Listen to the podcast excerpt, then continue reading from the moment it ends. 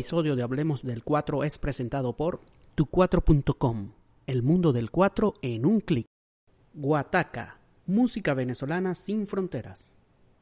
Quatrify, el 4 al alcance de todos.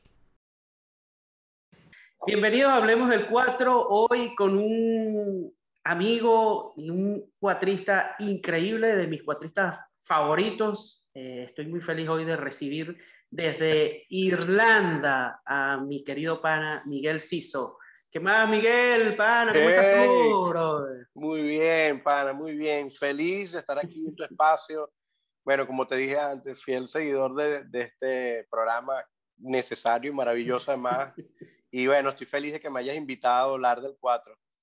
Cuando me presentabas, perdón, cuando me presentabas y que de, Irlanda, un cuatrista de Irlanda, eh, yo dije, bueno, ahora me va a tocar contar sobre la tradición del 4 en Irlanda. En Irlanda, bueno, bueno esperemos que a partir de, de ti este, el 4 se vuelva tradición en Irlanda. Hola, vamos a ver cómo van esos pasos ahí. a ver. Pero bueno, pana, de verdad, este, bueno, feliz de, de, tener esta conversa que la teníamos pendientes hace tiempo. Y tú sabes que en algún momento hubo una posibilidad de yo ir a Europa el año pasado y había soñado con esa posibilidad de que hiciéramos el programa en persona, ¿no? Pero bueno. Ah, eh, buenísimo. A lo mejor, a lo mejor algún día retomamos. Bueno, lo repetimos, hacemos, dejamos aquí temas pendientes para, para, esa, para esa segunda parte. La segunda parte. Mira, chavo, este, bueno, como empiezo con todo el mundo, más o menos, ¿cómo, cómo, cómo es tu relación con el 4? ¿Cómo arranca tu relación con el 4? ¿Tu, tu primer 4? ¿Y eso viene de la familia? O... Sí, bueno, mi, eh, en mi casa era así como la tuya, que había un cuatro indado ahí, en la pared. Este, y eso, pues, era como algo que siempre veía y con ganas de tocarlo, a veces tenía que treparme por los muebles. Este, y nada más lo, lo, sonaba así. Mi papá, mira, cuidado, que eso no es un juguete y tal. Mm. Pero ya después, cuando cumplí los 6, 7 años, me empezaron, me dejaron como tocarlo y empezar a poner unos acordes. Mi papá me enseñó los tres primeros acordes. ¿Tu papá y voy a hacer una aclaratoria. Sí, mi papá toca, mi papá toca y canta muy bien. Este, yo, bueno, gracias a Dios pude sacar su talento en la ejecución, pero lamentablemente no canto nada. Entonces, a mí me hubiese encantado tener, bueno, parte de, de, lo que es su talento vocal, pero bueno, es un cantante increíble. Mm. Y, y, bueno, tengo que aclarar que el primer cuatro que yo tuve, este, me lo regaló una tía cuando tenía, cuando cumplí como que fueron ocho siete años, algo así, me lo regaló. Y yo lo puse en el mueble y me fui a jugar, me puse a ver eh, una película con mi hermano y de repente, ah, me cargó y pa, el cuatro duró Media cuestión de horas, en la, sí, eh, muy poco tiempo y bueno, eso fue a llorar. Yo sé que fue un accidente, siempre he hecho este cuento y mi hermano, chamo, un día me van a linchar pensando que, que yo quería destruir tu carrera en los Pero no, no, mi, bueno, mi hermano yo lo amo y, y, yo sé que fue un accidente, pero bueno, ese, ese es un recuerdo que tengo ahí imborrable en mi cabeza, que mi primer instrumento, bueno, tuvo poca vida, pero, corta vida. Eh, o sea que tú empezaste más o menos a esa edad, como a los 7, 8 años por ahí. Sí, a, los 7, 8 años empecé a tocarlo, a explorar con el, con, con, sobre todo con la percusión.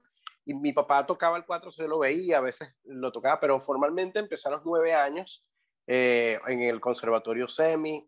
Antes de entrar ahí, como te dije, mi papá me enseñó tres acordes y vaya para la escuela. Y entonces ahí empecé pues a, a, a explorar con el instrumento, me encantaba porque eh, en el conservatorio había como un buen nivel mm. y, yo inconscientemente fui como metiéndome en, esa, en, ese ritmo y bueno, pronto me llamaron que, para tocar la estudiantina y tú sabes que bueno, eso es un todo un logro, o sea, que te llamen a tocar a la estudiantina, era como, wow, o sea, ¿sabes? Y después comienzas como segundo cuatro y después cuando te ponen a puntear, pana, ya, o sea, Sí. ¿Y quién era ese primer profe? ¿Quién fue tu primer profe así, ya más formal? Mi primera profesora de cuatro eh, se llamaba Nadia Díaz. Era una profesora con una muñeca increíble, como su mano derecha con el cuatro era así alucinante. Yo años después, después que ella tocaba, la vi tocando en un grupo y me quedé así. O sea, que no era una impresión de niño, es que de verdad le sonaba el cuatro muy, muy bien. Y con ella tuve alrededor de, no sé, menos de un año y luego un profesor muy querido que se llamaba Fran Ramos, que fue como el que me encarriló con el cuatro acompañante. Ya después, más tarde, con el cuatro solista, fui alumno de, de Roberto Subero, quien es además mi primo, y que es un cuatrista ah. increíble. Este, bueno, alumno de Cheo también y de Juancho. Este, y tenía una, o sea, tienen toda una herencia cuatrística allá en Ciudad Bolívar que yo iba para allá a nutrirme y a, y a ver qué agarraba, ¿no? Sí, porque eso, eso te iba a decir, tú eres de Puerto Ordaz, ¿no? Yo soy de Puerto Ordaz, sí. Pero siempre como que esa zona del país, bueno, Puerto Ordaz, Ciudad Bolívar, todo eso, o sea, es como una, una cuna de grandes cuatristas, o sea, ahí eh, han salido muchos los grandes cuatristas de Venezuela, bueno, Che Hurtado, Proto López. Proto este, López, claro. Carlos Capacho.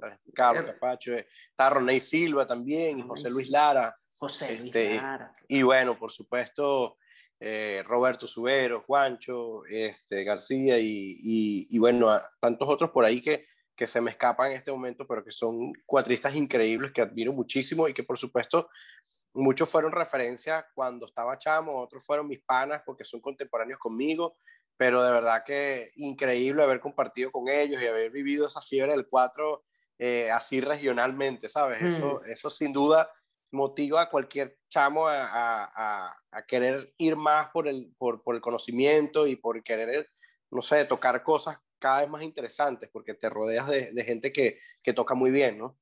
Ahora, chamo, eh, eh, me dices que entonces tus primeros pasos así formales fueron dentro de la estudiantina, pero tuviste así como contacto con la música de ahí, de esa región del país, de esa parte. Sí, bueno, eh, por supuesto también tuve como en, algunos grupos que, de proyección folclórica que están vinculados al conservatorio y también toqué en grupos de calixo a, que, que, eran ¿Ah, externos y tal, sí. Este, pero, pero sobre todo cuando chamo, siempre estuve como que muy este, muy enfocado en el conservatorio, en todo lo que me daba, porque es que además estaba de lunes a viernes, de lunes a sábado, como en una materia diferente, sabía que sí, cuatro, eh, dos días a la semana, flauta dos días a la semana, coro un día a la semana, estudiantina otro día, entonces eh, ya te compartí todo, yo llegaba de la escuela, me comía, me cambiaba y, al conservatorio hasta la noche, entonces eh, yo hasta como los 17 años, pues estuve ahí de, de, lleno en el conservatorio. Y ya después sí, cuando, cuando empecé a buscar lo del cuatro solista, fue que empecé como a buscar otras alternativas, profesores que, que, que se especializaran mucho más en el cuatro solista, en el caso, el caso, por ejemplo, de Luis Escalante hizo, quien era un, un docente extraordinario y que, y que tenía, bueno, alumnos que tocaban muchísimo y todos los instrumentos, y me dio muchísima curiosidad eh, poder estudiar con él y poder tocar incluso con él, ya era, era cuestión de verlo para aprender muchísimo, igual como me pasó con Proto. O sea, fueron mm. personas que tuve la clase directamente con Proto? ¿Sí? bueno, es que cuando yo, cuando yo fui a ver clase con Proto, o sea, cuando yo conocí a Proto, este, quería ver clase y en, aquel momento creo que mi, mamá me dijo como que, bueno, que estás en el, en el, en el en el conservatorio una cosa a la vez, qué sé yo, y pronto ah, era como que había que estudiar en otro sitio aparte. Y ya de grande, después que eh, había incluso participado en la siembra por primera vez, este, más o menos por ahí, eh, llegué al, al, a la estudiantina de Proto López, que era un, él dirigía una estudiantina en el núcleo de la UNEC.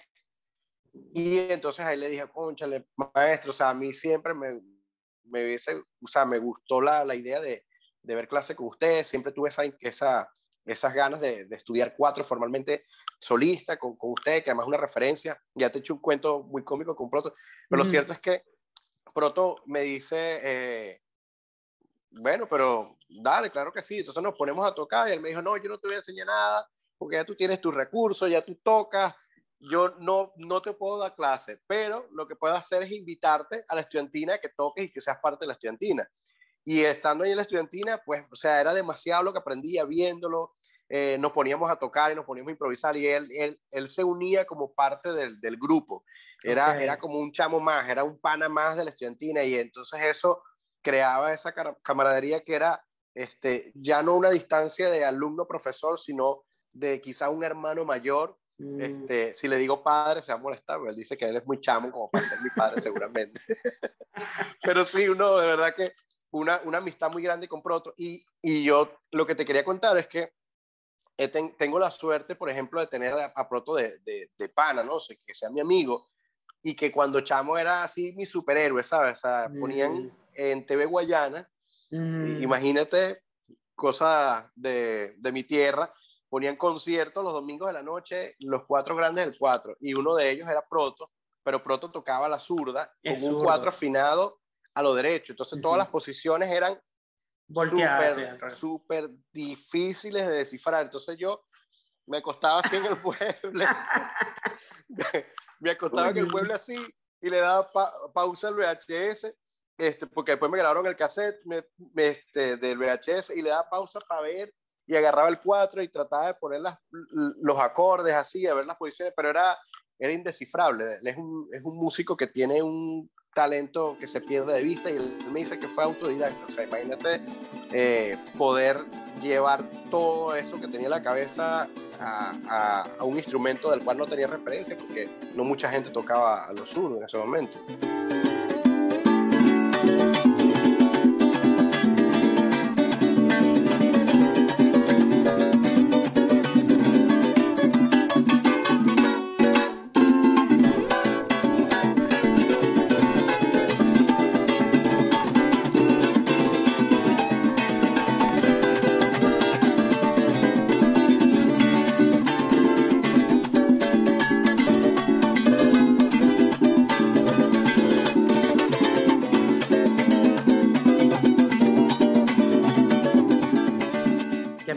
Mucho la atención también de, de, ti, de tu formación, que, que no es como, como es la de casi todos nosotros los cuatristas, que es un poco eh, de la calle, digamos, ¿no? Sí hay mucho de eso en, la formación de cualquier cuatrista, pero tú sí estabas estudiando formalmente música desde chamo, o sea, tú hiciste todos tus estudios formales de música, pero estudiabas algún instrumento, ¿o no? Porque Lo que... dentro de los conservatorios como que no era muy tradicional estudiar el 4 así ya más avanzado, ¿no? Sí, no, lo que es que este conservatorio no había la posibilidad de, de tú especializarte en un instrumento. O sea, la, la, filosofía de ellos sigue siendo música integral y de hecho, eh, o sea, se fija muchísimo en el hecho de que tú puedas tocar eh, diferentes instrumentos, ya sea, por ejemplo, cuatro complementarios, guitarra, flauta.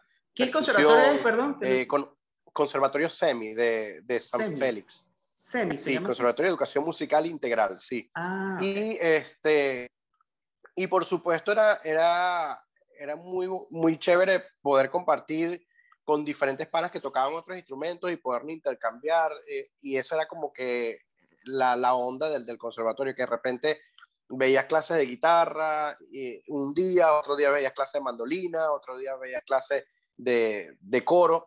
Y bueno, antes de graduarte, sí, tienes que hacer obras para la estudiantina, tienes que hacer obras para, para, el, para el, coro, tienes que dirigir la estudiantina, tienes que dirigir el mm. coro, tienes que dar clases ah, de, de, teoría y solfeo, o sea, e, era como el concepto sigue siendo ese, que seas un músico integral, no tanto un solista, pero a mí, o sea, la fiebre del 4 me estaba matando y yo por eso salí a la calle a buscar toda la información y a, y a perseguir los cuatristas, donde yo veía que había un taller de cuatro, de, qué sé yo, el ensamble Burrufido, iba a Paseo Bolívar, para allá iba, y le rogaba a mi primo para que me llevara para las parrandas, por favor, o sea, y, y, entonces, bueno, cada rato me pasaba cassettes, me pasaba CD, este, yo me iba para mi casa, estudiaba un par de semanas, iba para allá, creyendo que ya lo tenía todo bien, y o sea, todo mal, me corregía desde el principio a fin, y otra vez para la casa a estudiar, pero era muy emocionante, yo recuerdo que esos CDs y esos cassettes sonaban en mi casa todo el día. Mi mamá me regaló un, un,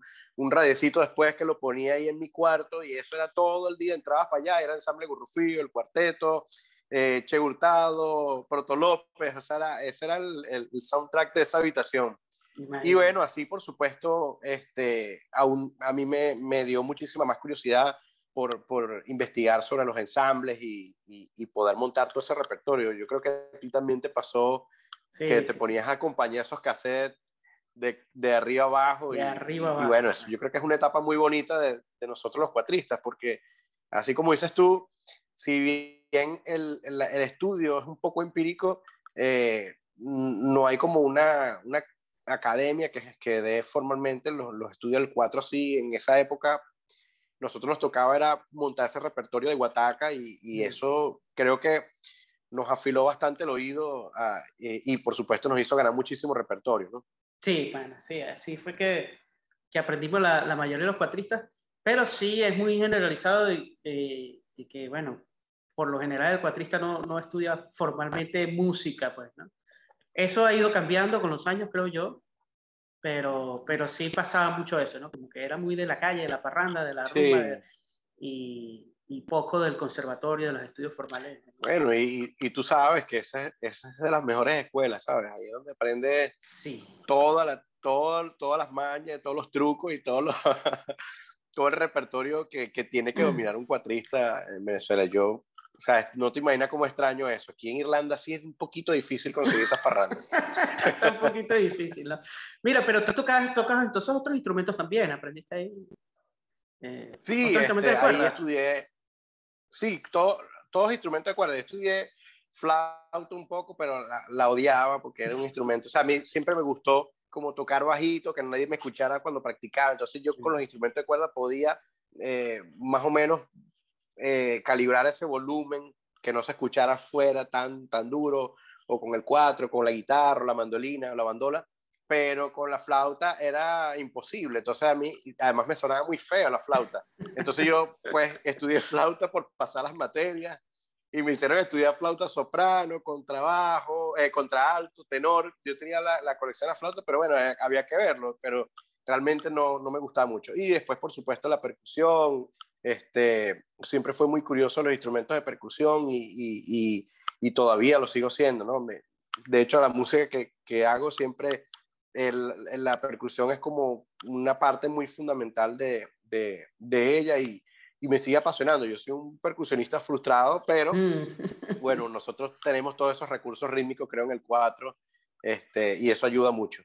Sí, va, chamo. Tú sabes que yo me estaba acordando en estos días que hace, chamo, hace muchos años, tú y yo cuando empezamos a tener cierto contacto, a hablar y a, eh, me acuerdo que alguna vez, creo que, que por Messenger, ¿te acuerdas de, de Messenger?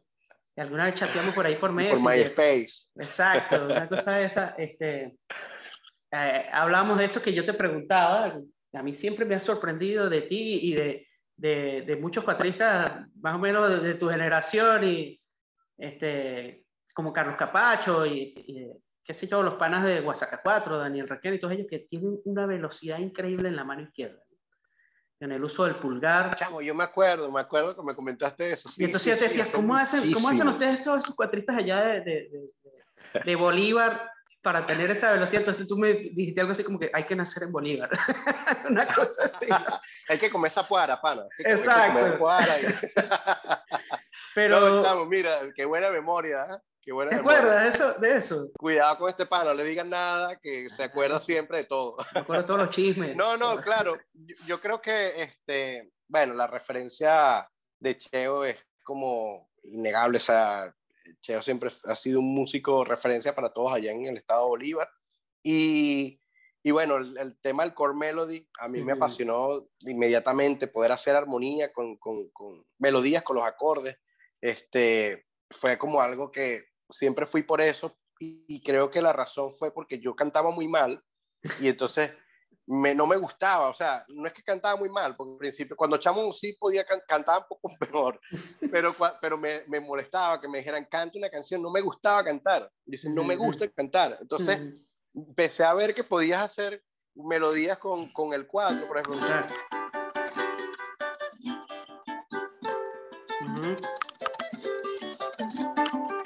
Mucho pulgar, sí, pero yo dije, yo dije, claro, pero esto es lo que yo quiero, esto es lo que yo necesito en mi vida para seguir tocando y que nadie me moleste diciéndome, canta, canta. no, el que cantes el 4. Entonces, uh -huh. claro, muchísimo de eso es el, la técnica del pulgar. Por ejemplo, dejo, dejo pegado siempre el pulgar y tra tra tra trato de tener una posición cómoda para cambiar rápido. Por ejemplo, uh -huh. aquí este acorde lo puedo combinar aquí, uh -huh. lo puedo combinar aquí, lo puedo combinar aquí, lo puedo combinar aquí, lo puedo combinar aquí, lo puedo combinar aquí. Entonces, si tuviera que hacer eso, tendría que ser, eh, por ejemplo, Exacto. O sea, yo, yo lo veo ya como parte de, lo que, de, de, mi lenguaje, eh, eh, todo lo veo como con el pulgar, o sea, sin el pulgar es como más complicado, por ejemplo, hacer... Sería... No, no, o sea, eso es lo más, no estoy, exagerando. Sí, sí, sí. No lo puedo, o sea, sé cómo hacerlo con los cuatro dedos, pero con, con esto es más...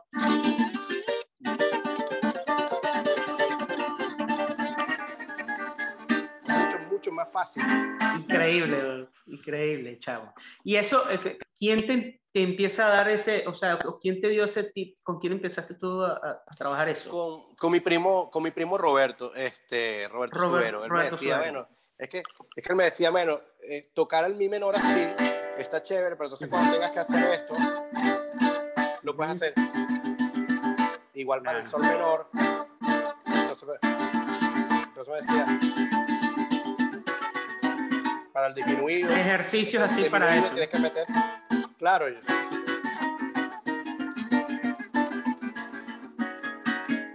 Todo esto, todos esto, estos recursos, yo lo empecé a hacer como, bueno, explorando un poco y después me di cuenta que era demasiado útil, y sobre todo para hacer acordes sin levantar la mano, para hacer melodías sin levantar la mano, que a veces uno hace... Entonces, poder, no hacer poder hacer esto es como súper limpio, además el, el, sonido suena más, este, no sé, siento que suena más claro. Y bueno, para mí es más cómodo porque mi posición siempre está en esta, en, o sea, mi, mi mano se mantiene en una sola posición y no tengo que hacer quizás movimientos tanto de los codos. Y eso reduce también, o sea, muchísimo más el esfuerzo. Creo que eh, la, la, la velocidad puede ser que tocar aquí en una sola posición sin tener que mover tanto esto le da comodidad también, ¿no? Ah, buenísimo, gracias por esos tips ahí, porque hasta yo tengo que estudiar eso. Yo, yo la verdad que nunca me acostumbré tanto. Pero tú usas. Pero yo lo uso, lo uso, sí, pero no tanto como lo usan ustedes que lo tienen así, súper, súper mordido, ¿no? Cuando te decía lo de la referencia de Cheo es porque creo que Cheo también me cambió muchísimo, la, me aclaró mucho el panorama cuando él dijo, no, que por ahí hablan que con el 4 no se puede tocar con el pulgar porque es antiestético, pero yo mm. digo que es más fácil tocar con cinco dedos, o sea, puedes hacer más con cinco dedos que con cuatro. Entonces yo como que, claro, o sea, por supuesto, o sea, hay que hacer todo eso con cuatro. Tienes cuatro cuerdas en el cuatro y chévere, ¿no? pero el hecho de que tengas un dedo siempre libre para anticipar el acorde que viene hmm. es como un superpoder, o sea, entender hmm. eso como que ya, entendí cuál es, el, cuál es el, el, secreto de la cosa y me fui por ahí a tratar de, de, de hacer los pasajes ligadito todo, que sonara limpio, también con la mano derecha, tratar de que ese sonido cuando tocas esas, esas partes suene bien ligado, suene bien articulado, ¿no? Claro, no, buenísimo, buenísimo. ¿Y tú te, tú te llegas a acordar cuál fue tu primer cuatro así seriamente que tuviste? Claro, sí, claro que sí, por supuesto. Este, bueno, el primer cuatro eh, con el que yo soñaba era un Pablo Canela. Este, Y fui hasta Barquisimeto ¿Ah, a comprarme ese cuatro este, y vi que costaba 180 bolos y yo tenía 50. Entonces yo dije, ver, me gusta este 180, no tengo la plata y estaba de viaje, estaba precisamente de, una gira con, el, con, el, conservatorio, mm. con la estudiantina y broma. Y conseguí, el tipo de la tienda me vio como que tan entusiasmado que me dijo, mira, yo te voy a dejar este que vale 100, te lo voy a dejar en 50. No te puedo dejar de 180, pero te, te puedo dejar de 100 en 50. este, y, y bueno, no sé, ve si te gusta. Cuando lo toqué, era un 4, o sea, era totalmente diferente a los cuatro que yo había tocado. Y recuerdo que tenía dos panes en el conservatorio, Jorge y Félix, que tenían uno. Y yo, ah, es que yo quiero un Pablo Canela, o estos cuatro suenan demasiado bien. Y justo cuando tengo el Pablo Canela, voy a Ciudad Bolívar y veo que mi primo tiene un Navarro y ahí se me acabó la fiebre y todo fue como que, bueno, ahora quiero el Navarro, quiero el Navarro, quiero el Navarro. Este, lamentablemente, bueno, no pude tener el Navarro. Y nunca, nunca estaba con la fiebre. No, nunca tuve un 4 Navarro. Este, mi primo todavía tiene ese 4 Navarro y cada día suena mejor. Es impresionante. Es de los cuatro que más me ha gustado tocar, ese específicamente. Y eh, fui a casa del, fui a un taller que dio Cheo y él recomendó a un luthier que se llama Luis Pérez, que estaba por la vía Upata. Y fui para allá, para casa de Luis Pérez, y Luis Pérez me dijo, mire, chamo, este, yo encantado, hacerte un 4. Yo no puedo hacer un 4 de Palo Santo, qué sé yo, porque no tengo, digamos, el, eh, para poner todo ese precio, tampoco tenía todo el dinero todavía. Y me dijo, bueno, te puedo hacer uno en 280 de Pardillo. Y ese 4 fue para mí, o sea, un 4 súper, súper bueno, o sea, ya era otra cosa, era un sonido súper más completo, eh, más compacto, digamos, que servía tanto como para acompañar como para solista y además era finadísimo en todo el diapasón. Fue el primer 4 de 17 trastes que tuve, entonces ese fue como que mm. el 4 que me marcó. Y de hecho, cuando gané la siembra del 4, ese era el 4 con el que yo había ah. ese es el 4 que yo tenía y Cheo me prestó uno para el día del concurso porque yo le dije, que, o sea, realmente el 4 no suena muy duro, me encantaría ver si me puede prestar un 4, este, que, no sé, para tocar en el concurso. Él me dijo, bueno, yo te puedo prestar uno, a ver si, a ver si te gusta, a ver si, si te sientes cómodo con él, pero si no, es mejor que toques con tu 4 porque es el 4 que conoces.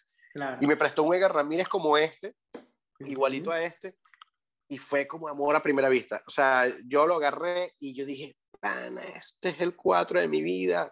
Y yo sentía que era, el de Cheo. Era un 4 de Cheo. Es que Cheo tenía un 4 de Edgar Ramírez increíble. Ese 4 de Ramírez que tenía, que, ya, bueno, no lo tiene. Este, eh, creo que eso lo robaron, no sé. Sí. Pero sí, sí algo así pasó, le robaron el carro, algo y estaba el instrumento adentro. Bueno, mi, mi, profesor, este, uno de mis primeros profesores de música me dijo, primera lección de música en la universidad, mi primera lección de música, nunca de los, los, instrumentos en el carro. En el carro. Esa es la primera lección. Y eso no se me ha olvidado. Bueno, por lo menos en Venezuela es una, es una ley, lamentablemente. Pero bueno, lo cierto es que ese cuatro me encantó. Eh, y fue el 4 con el que toqué la siembra el 4 y con el que gané. Y de ahí yo dije, nada, quiero un Edgar Ramírez, quiero un Edgar Ramírez, quiero un Edgar Ramírez. Y unos años después Edgar eh, me lo conseguí por ahí y me dijo que quería, a mí me gustaría que tú tuvieras un 4 mío y tal. Eh, vamos a hablar y me, me, hizo un buen precio y yo encantadísimo. Me regaló uno primero y después me, me dio la, la opción de comprarle este, que este es mi caballo de batalla. 4. Es este 4, sí este, que luego tuvo un accidente por ahí, este, un accidente con un amigo muy conocido entre nosotros, Jorge Torres. Sí. Saludos, Jorge. Bueno, echó el accidente, no nos vas a dar ahora con eso. Claro, no, se cayó. En un set en, en, cuando las ganas se juntan, estábamos probando sonido y el 4 estaba puesto así sobre una silla, pero yo no tenía el 4, digamos, conectado como con micrófonos así, sino que los tenía que pegar y el cable estaba por fuera y apagaron las luces en el set, Jorge caminó y el 4 voló como, no sé, como un, par de metros, todo el mundo así en el set, no, Dios mío, o sea, fue, bueno, un desastre, una tragedia, porque el 4 estaba, mm, bueno, prácticamente nuevo, tenía un año y algo, qué sé yo, y quedó, cuando lo veo así, bueno, todo el 4 estaba eh, afortunadamente entero eh, en los lados, pero la tapa se rajó, ¿no? Y lo que hizo, y Eric Chacón estaba ahí tocando la banda y recuerdo que lo que dijo Eric fue, ahora sí se abrió el sonido ese 4. ahora, sí, ese 4 va a sonar bueno, chavo. Y fue que nos pusimos a reír todo porque no aguantaba, pero mi cara de tragedia era así. Y Jorge yo no, no hallaba cómo decir, perdón, yo, bueno, pana, yo sé que no fue culpa tuya, fue un accidente y tal.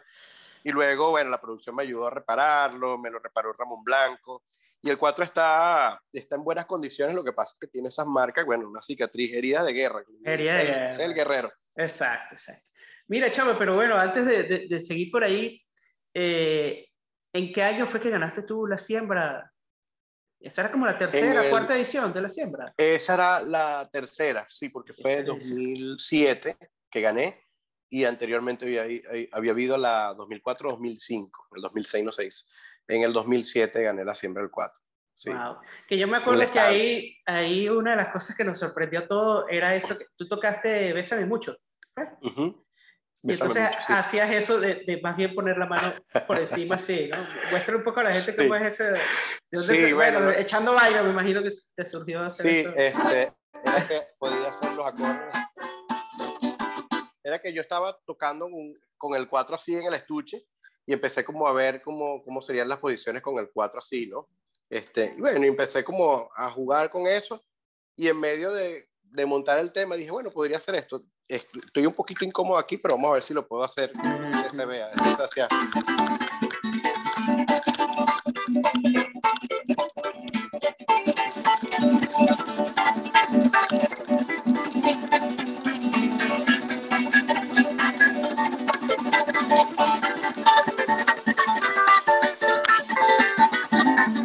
eso, era combinar el acorde por arriba, por debajo, este, claro, pero además ya tiene la velocidad así rapidísimo de, voltear la mano. Si lo hago lento no me sale.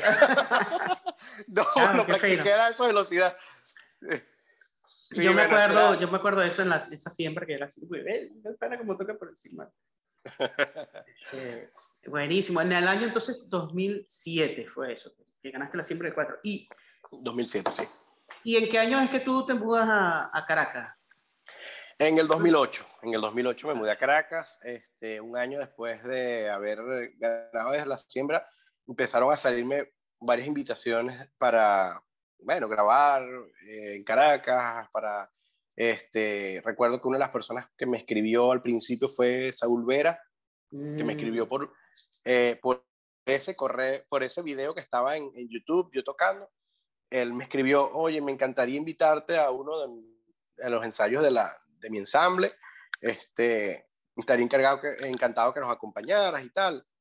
Cuando vengas a Caracas, por favor, avísame. Y bueno, eh, Jorge, Jorge Glenn me dijo, bueno, si llegas, si te vienes a Caracas, eh, avísame el día y yo trato de, de, de, cuadrar algo ahí para, para, recibirte y para estar ahí, por lo menos para, enseñarte un poco la ciudad cuando llegue. Y el día que llegué, él me dijo, bueno, no, no voy a poder porque tengo un toque, pero mira, este, tienes un ensayo a las 3 de la tarde porque toca mañana tal y yo, ¿pero qué? ¿Con quién? No, con, con, con un grupo de salsa, este, es para tocar dos temas y tal, pero bueno, entonces, bueno, Jorge me, me lanzó mi primer... Te, eh, pichó tu primer tigre, como decimos. Me pichó mi primer tigre, mi primer cunaguaro allá en Caracas, este, y a partir de allí, bueno, em, empezar a conocer gente, ¿sabes? Cada proyecto que tocaba, este, trataba de hacerlo mejor, por supuesto, para que la gente tuviera la referencia, me llamaran luego y empezó, empezó a ocurrir, empezó a, llamarme más. Y Saúl me dice, bueno, ya que estás aquí, vente para el ensayo. Jorge estaba tocando con Saúl en ese momento y me dijo, chamo, es que ya yo no, ya yo no puedo, o sea, porque tengo demasiado trabajo. este, y si Saúl te está invitando, eh, yo, bueno, yo mismo te llevo para que vayan, para que toquen, te muestro cómo son las partes. Este, y empezamos a, a, practicar y bueno, quedé tocando con, con, el ensamble de Saúl Vera por dos años y bueno, aprendí muchísimo con Saúl porque él es un gran maestro al que yo quiero muchísimo, además, una persona que este, fue siempre un pana, como un padre, este, me puso al servicio toda la ayuda, eh, en cuanto a no solamente lo musical, sino también a lo personal. Mira, si no sabes cómo llegar a tal lado, si necesitas un taxi, si necesitas que te lleve a tal sitio, o sea, de verdad eh, agradezco muchísimo, muchísimo que me haya dado ese recibimiento y bueno, yo eso para, para toda la vida lo, lo, tendré conmigo. Claro, además eh, hay, imagínate, tú entre ellos, pero dos cuatristas, por lo menos de los que, los que hemos hablado aquí, que han hecho referencia a, la escuela que ha sido tocar en Saúl Vera y su ensamble, que es el Pollo Brito y Jorge Glenn, que estuvieron allí. Todo el aprendizaje también, eso de afrontar una partitura, un cifrado, una música súper bien escrita y todo. totalmente, totalmente. O sea, para, para mí fue, o sea, como una escuela, porque él tenía toda su música, pero súper organizada y ahorita eso me sirve como referencia cuando tengo que preparar algo, un material para un ensamble o, para mi misma música, para tocarlo con otros músicos que no son los que toco regularmente, tener como todos esos papeles, todas esas carpetas bien hechas. Y eh, él, me, él me decía, vente el viernes para el conservatorio y, y, nada, vamos a tocar. Nos poníamos él y yo a leer toda la música, solamente, a leer todo. Y después que, bueno, ya repasamos, vimos toda esa música, ok, vamos a tocar con el ensamble. Y y me pasó algo muy curioso porque cuando yo estaba chamo, eh, recuerdo que me paraba muy temprano eh, en, antes de ir al colegio a repasar matemática porque era malísimo en matemática. Entonces me mandaban, me mandaban, bueno, tareas dirigidas y tal, y me mandaban otro poco de cosas, y yo me paraba tempranito a estudiar y, la, y lo que me inspiraba a estudiar era que ponía pentagrama nacional y, ponía música venezolana a las 5 de la mañana, 6 de la mañana, eh, música instrumental. Entonces yo agarraba esos cassettes que tenía viejos por ahí de bolero, a lo mejor de mi papá, no sé cuánto les borraría, pero, pero yo grababa los programas. Y luego entonces me los estudiaba en la casa, ¿no? Me los estudiaba en la tarde, ponía, bueno, y, tenía como varios cassettes, entonces esta la está repetida, aquí la y iba armando mi, mi playlist al old school, ¿no? o sea, poniendo, bueno, esto es ensamble, esto es cuatristas, esto está... Y así iba grabando mi broma y decía, tenía su, su, todas sus anotaciones y también, por supuesto, su pentagrama nacional. y cuando llego a tocar la música con el ensamble, que estoy así, y arranca la música del ensamble, yo me quedé como... Yo he tocado... Pero sí, yo he tocado esto no sé cuánto tiempo en mi vida y yo no sabía que este señor era Saúl Vera, que el que él que había escrito todo esto, el compositor, el arreglista, todos estos temas. Me acuerdo que tocaba mucho este, de Conde Principal, de Selva y Lujuria, este, unos temas de Simón con la bandola, con, con el ensamble de él, que es un, bueno, un lujo poder escuchar esa música ahorita. Me, realmente me toca la fibra porque me lleva a ese recuerdo cuando era chamo y luego tocándolo con él en un escenario. O sea, es, de verdad algo que, que no tiene precio, poder vivir esa, esa emoción, ¿no? de tocarlo con él personalmente. Claro, pana, no, sí, ese, ese eh, yo creo que ese fue Mm, uno de los ensambles más innovadores en, su momento, lo que hizo Saúl Vera. Sin duda, eh, sin toda, duda. Toda la, toda la forma de, la manera de ver la música estaba como un pasito más allá también. sí, sí, sí. Mira, pana, y después, cuando empiezas tú a tocar con, con Huáscar, que tú después quedaste como fijo en el ensamble de Huáscar, también tocaste un montón de años. Sí, con Huáscar toqué como cinco, seis años, eh, creo que cinco años, más o menos los últimos cinco años que estuve en Venezuela, fui cuatrista de Huáscar y, eso fue por una coincidencia en Maracaibo con el profesor Martínez. Eh, eh, nos presentó Fernandito fue mayor, un flautista extraordinario. Y él me dijo, Maracucho. Ven que conozca, sí, ven para que conozca al profesor Martínez hoy, esta noche, que viene llegando de París, estaba tocando con Alexi, viene hoy. Y yo, ¿qué? Con el profesor Martínez, el de Huáscar eh, y el de Elvis. Sí, sí, sí, ese mismo y, cuando nos conocimos fue como, o sea, como si nos hubiésemos conocido de toda la vida. Él llegó, nos pusimos a tocar y me dijo, hermano, por Dios, ¿dónde estabas tú metido? Mira, yo quiero parrandear contigo toda la noche. Pero lo cierto es que, bueno, nos fuimos para allá y Fernando, Elvis y yo tocamos.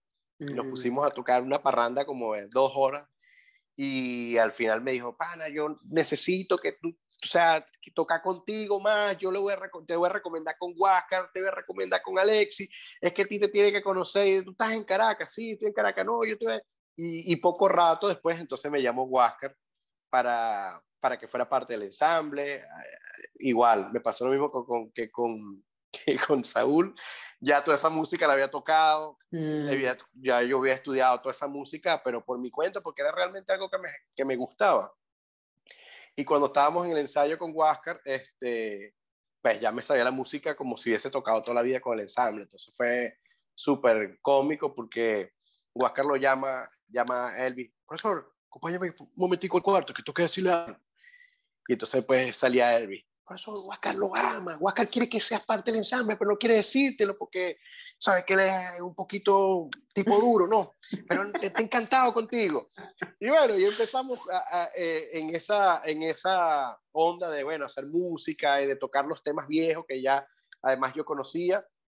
Y poco tiempo después, bueno, ya era el director musical de la banda, el Huáscar a cada rato me llama, profesor, véngase para casa, que necesito que me ayudes con unos papeles, necesito que me ayudes a sacar una armonía, necesito que me acompañes al programa tal. Y bueno, muchísimo, muchísimas vivencias con ellos, eh, tanto en Venezuela como en el exterior, muchas giras, música muy, muy sabrosa y por supuesto, así como te hablo de, de Saúl, Eh, Huáscar también es una, siento que fue una gran escuela para mí, un tipo sumamente organizado, mm. eh, una persona que trabaja en pro de la música, pero además que él tiene un, cerebro de gerente mm. eh, y todo es, está bien hecho. A mí me busca un carro para mi casa, que me lleva al aeropuerto, que me llevaba después para un hotel en la otra ciudad y después me buscaba otro carro para ir a almorzar, o sea, todo como yo decía, bueno, pero me siento un rockstar tocando con este tipo, porque todo estaba muy organizado y, y él le gustaba hacer las cosas así.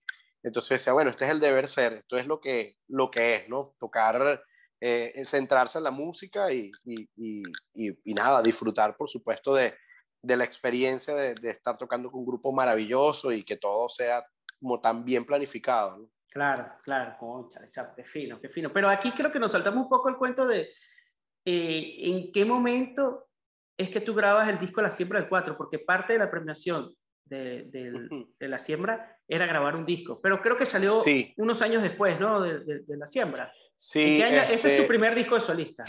Ese es mi primer disco, el de La Siembra, porque es que cuando Jorge, Jorge ganó el, el, La Siembra del 4, dos años antes que yo, en el 2005. Sí. Ajá. Y entonces eh, la siembra tenía como un delay ahí con la... Con la Iba todo retrasado. sí, con la, con la grabación del disco. Y entonces yo le decía a la gente de la siembra, che, conchale, yo quiero grabar el disco. Y me decía, pero es que todavía Jorge no lo ha grabado. Entonces creo que Jorge lo grabó en el 2011 por un convenio que se hizo con el CENDIS, el Centro Nacional del Disco.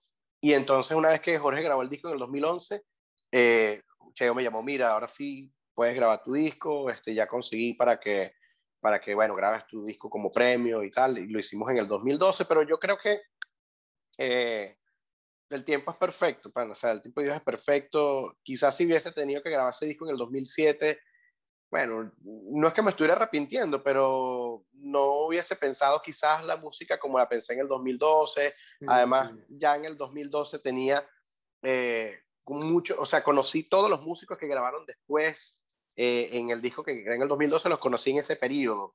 El caso de Nene Quintero, por ejemplo, de, de El Zancudo, bueno, El Zancudo lo conocí un poco antes, pero, pero de David Peña, exacto, de Gonzalo Tepa, Manuel Rangel, este, Cheche Requena, todos esos, todas esas personas las conocí yo eh, una vez que me mudé a Caracas en el 2008 y, y fue bien, porque además me dio chance a mí como para madurar un poco el repertorio que quería hacer, este, hacer una, una producción donde tocaba solista todo el disco, pero también quería componer y ya desde ahí tenía como esa, eh, esas ganas de, de, hacer música propia y para ese disco incluí cuatro temas que también compuse fue en ese periodo. Entonces yo siento que, que fue ¿Cuáles perfecto. son esos temas?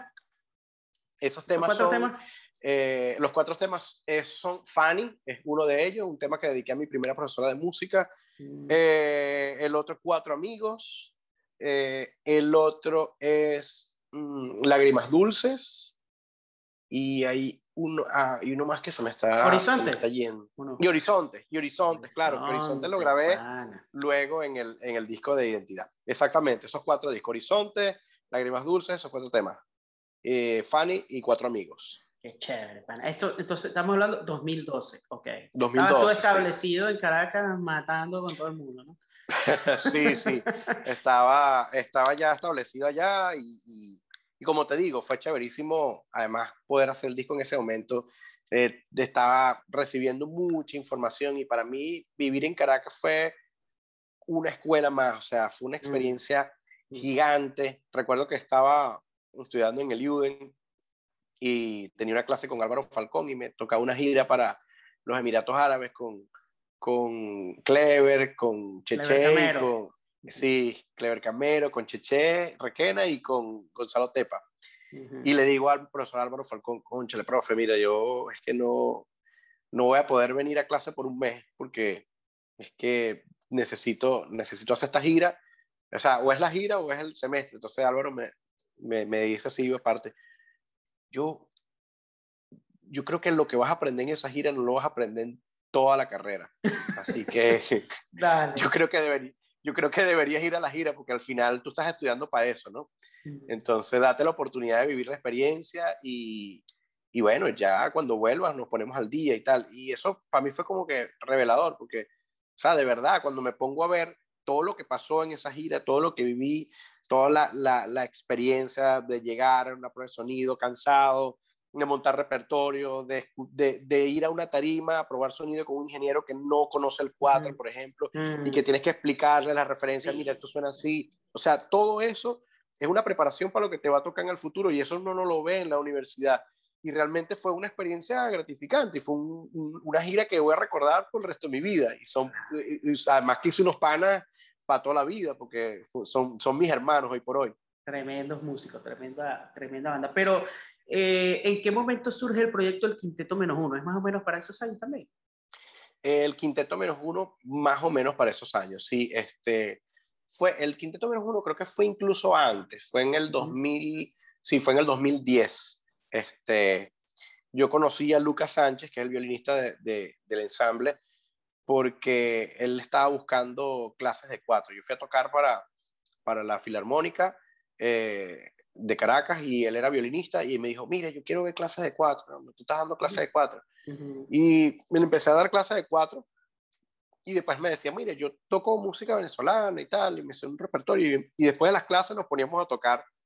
A veces nos, nos, veíamos en el Teresa Carreño, o a veces nos veíamos en algún otro, algún otro sitio donde que tuviera un espacio así para ver la clase.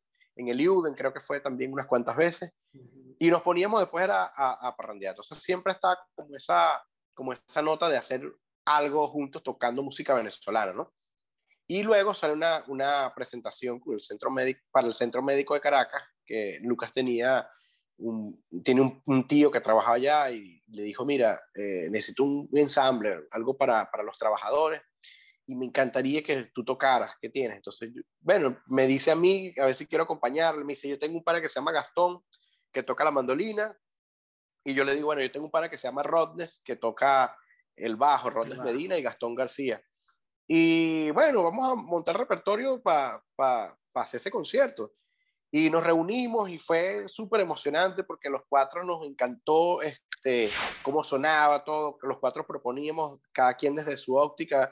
Yo era quizá el que tenía un poco más de experiencia con la música venezolana porque era, o sea, propiamente con la música venezolana porque, porque era cuatrista, mm. pero Gastón también tenía muchos años tocando mandolina eh, y había tocado música venezolana, aparte tocaba viola mm. en la misma orquesta de Lucas. Y Rodness era quizá el, el, el, más ajeno a la música venezolana, porque él, él, era un bajista completamente ligado al jazz y a la música latina, pero le encantaba la música venezolana. Y bueno, y cada quien, pues, Rodness aportando desde, desde, el tema armónico, quizás yo del tema rítmico, y ellos dos, Lucas y, y, Gastón, desde todo el tema de la orquestación y hacer eh, las voces, las melodías y todo eso. Y bueno, hicimos ese, ese concierto y, y los, los, médicos quedaron encantados. Mira, pueden volver a tocar ahorita para, para, no sé, repetir o tocar más. No, es que ya no nos sabemos más canciones, porque lo que ensayamos fueron 12 canciones. Bueno, toquen lo mismo. Quiero que vuelvan a tocar lo mismo. Tocamos otra vez lo mismo y, y entonces dijeron, ¿y el sábado pueden tocar de nuevo? Sí, el sábado podemos. Bueno, vamos al sábado y, y fuimos al sábado a tocar otra vez. Este, y ahí nos propusieron, mira, este, ustedes tienen un grupo conformado, están empezando, ¿cómo es la cosa? Porque creo que ustedes deberían grabar algo con, con, con este proyecto. Y nos ofrecieron la, la, la, posibilidad de hacer un disco este, con su patrocinio y, y, eso fue para nosotros, o sea, maravilloso porque financiado por la grabamos, clínica. sí, financiado por la clínica y además donde, bueno, tuvimos completa libertad de hacer la música que nos diera la gana y fue súper bien porque fueron meses de preparación del disco, muchos ensayos, muchas parrandas, de escuchar repertorio. Y bueno, finalmente hicimos ese disco que se llama La Casita del Castaño, que es donde vive Lucas. Y además es la, es la casa de mi esposa, porque al final me terminé casando con la, la hermana de Lucas. Este, pasamos que Lucas mucho cuñado. Lucas es mi cuñado, ahí es mi hermano querido. Mm. Este, y bueno, nada, todo, todo quedó en familia, pero realmente... Ahora ese disco termina siendo, siendo antes de, de, de, entonces el de la siembra. Terminó Exactamente. Ese disco fue justo antes de la siembra y después sí fui a grabar el disco de la siembra del 4 en 2012 y más allá el disco de, la, de identidad. Chévere, pana. Bueno, ya que tocas ahí el tema de identidad, hablemos de ese disco que, bueno, que sin duda es un antes y un después para ti en tu vida como sí. músico y que te ha traído bueno, las mayores satisfacciones, ¿no?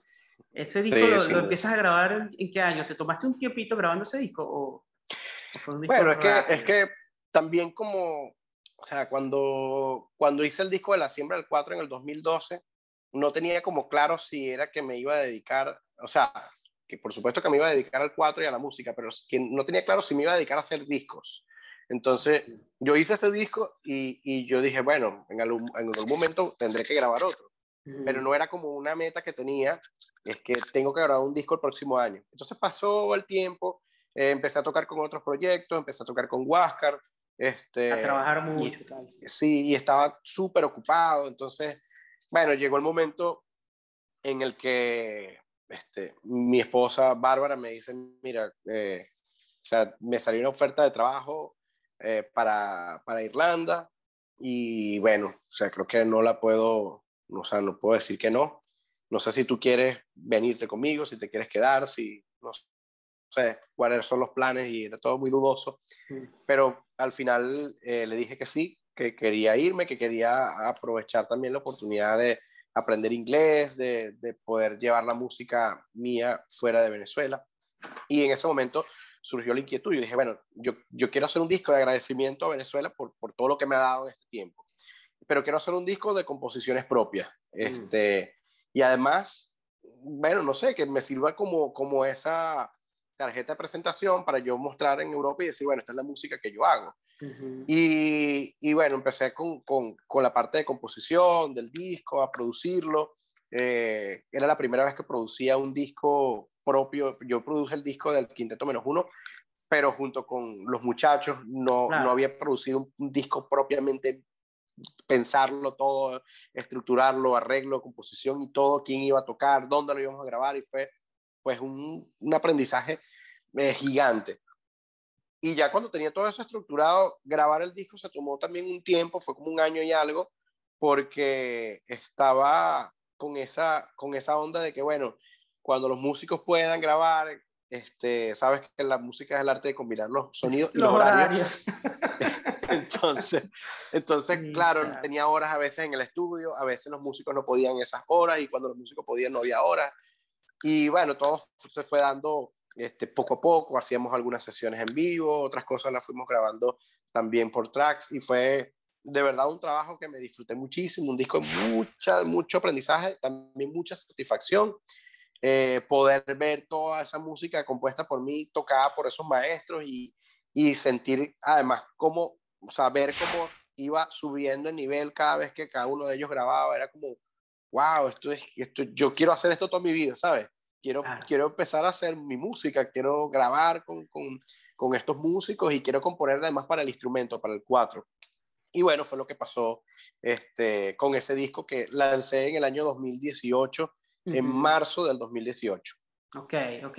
Pero te quiero trabajar antes ahí en una cosa que para mí es súper importante de este disco y de lo que estás haciendo también actualmente, que es la cuestión de la composición, ¿no? Eh, eh, ¿Tú tienes alguna formación como compositor? ¿Has estudiado composición formalmente con alguien? O, no, sabes que la, la, composición fue siempre de manera empírica, siempre quise, o sea, siempre en todos los discos que, que, que he producido de alguna manera u otra, tanto en el de la siembra como en el del quinteto y en estos míos, siempre he grabado, he grabado temas míos porque, eh, bueno, porque he querido publicar siempre, he querido componer para el instrumento, como generar repertorio y además me encanta la composición.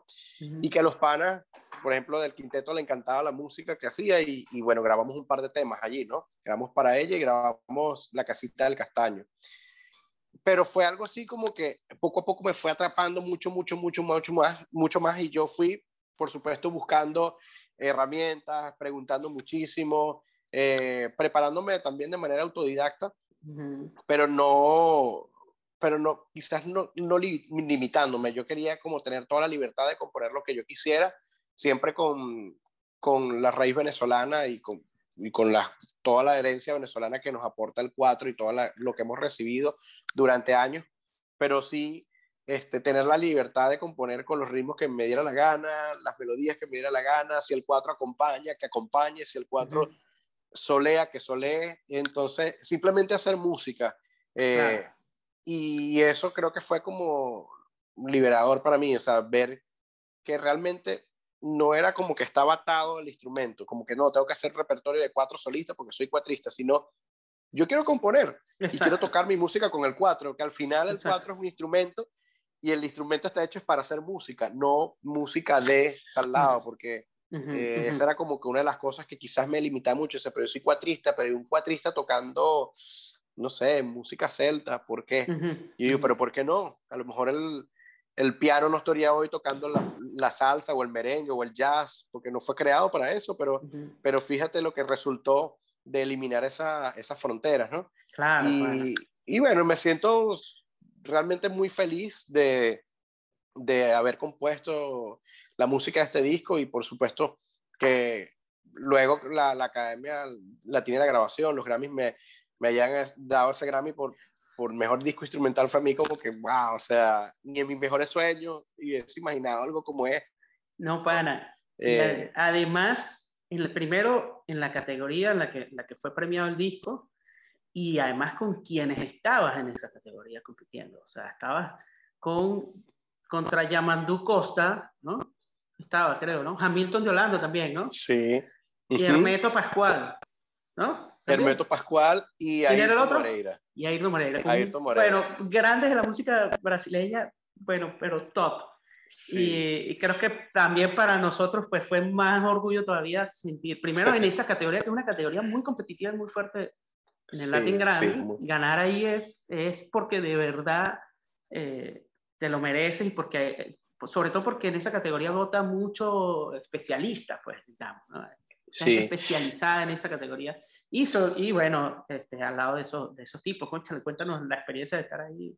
Bueno, a mí me sorprendió muchísimo porque yo decía, pues a mí nadie me conoce, ¿sabes? Yo no, bueno, soy famoso y había una cantidad de músicos con una trayectoria gigante que estaban allí compitiendo en esa categoría y cuando me dicen que soy nominado, yo no lo podía creer, pero yo no sabía con quién estaba nominado. Y cuando leo los, los nominados que me dice, el, me llama fue el Morocho, el Morocho Gavidia, el percusionista, para, para decirme, y yo, ¿qué? No, no, no, no, o sea, yo, yo, o sea, sentía que ya era un premio, o sea, estar nominado con esos tipos que son además referencia para mí y sé que para muchos de los músicos en Venezuela, porque su, su trayectoria viaja más de las fronteras de Brasil.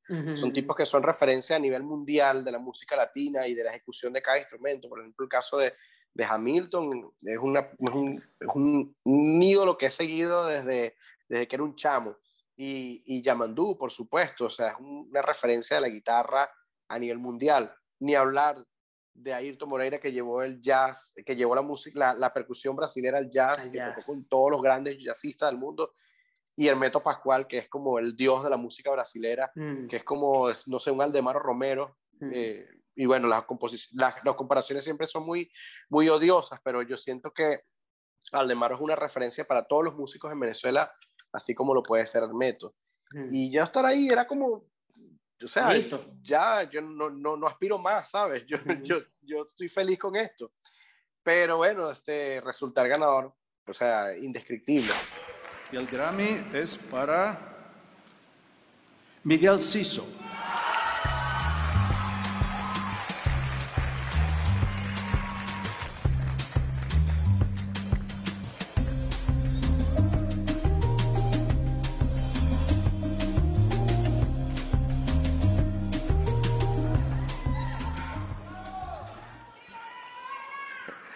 No tengo palabras para decir lo feliz que estoy por esto.